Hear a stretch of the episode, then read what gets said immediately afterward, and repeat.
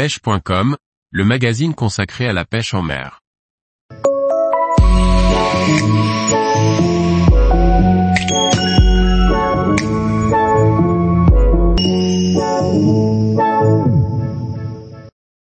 Maîtriser la pêche sur chasse des petits poissons pélagiques, les bons conseils pour réussir.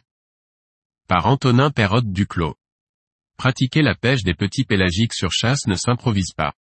Chaque espèce possède un comportement différent et connaître certains détails importants permet d'être bien plus efficace une fois sur l'eau. Il est important de savoir quelle espèce de poisson est en train de chasser, de façon à adapter la pêche et le placement du bateau. Les pélamides ont un comportement très agressif. Elles percutent la surface de l'eau à grande vitesse, générant une éclaboussure similaire à celle que fait un popper. Les chasses de pélamides sont très intenses, mais durent généralement peu de temps. Les bonites et tonines sont légèrement plus discrètes, elles font ce que l'on appelle le marsouinage. Ces poissons montent des profondeurs et affleurent légèrement la surface avant de redescendre de quelques mètres pour remonter plus loin. Les éclaboussures sont faibles, mais certains poissons sautent totalement hors de l'eau quand ils arrivent à trop grande vitesse à la surface. Les macros et sévraux créent des chasses qui se déplacent très peu, souvent éparpillées.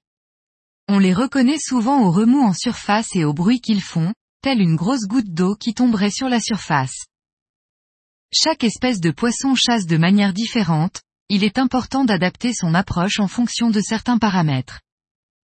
Les chasses de pélamides sont souvent très courtes, il faut donc approcher rapidement à moins de 100 mètres, puis ralentir et laisser l'air du bateau faire le travail. La pélamide est souvent très craintive et un bateau qui approche de trop près fera inévitablement sonder ses prédateurs. Bonite et tonine chassent en se déplaçant très rapidement, il est très important d'anticiper le mouvement des poissons et de placer le bateau de façon à ce que les poissons s'en rapprochent. Suivre une chasse de tels poissons est presque impossible de par leur vitesse de déplacement impressionnante. Sévro et macro sont sûrement les plus simples à aborder, il faut tout de même rester discret et ne pas trop s'approcher. Les chasses sont souvent peu denses et étalées sur une zone de 100 à 200 mètres carrés. Idéalement, Placez-vous en périphérie, à distance de lancer, sans couper le moteur. Ces poissons profitent souvent du bruit d'un bateau qui passe pour ne pas être entendu par le poisson fourrage, en compensation de la faible vitesse de nage qu'ils ont par rapport aux autres pélagiques. Lancer le leurre au bon endroit, que ce soit un jig, un leurre souple ou un leurre dur, est le facteur le plus important de la pêche sur chasse.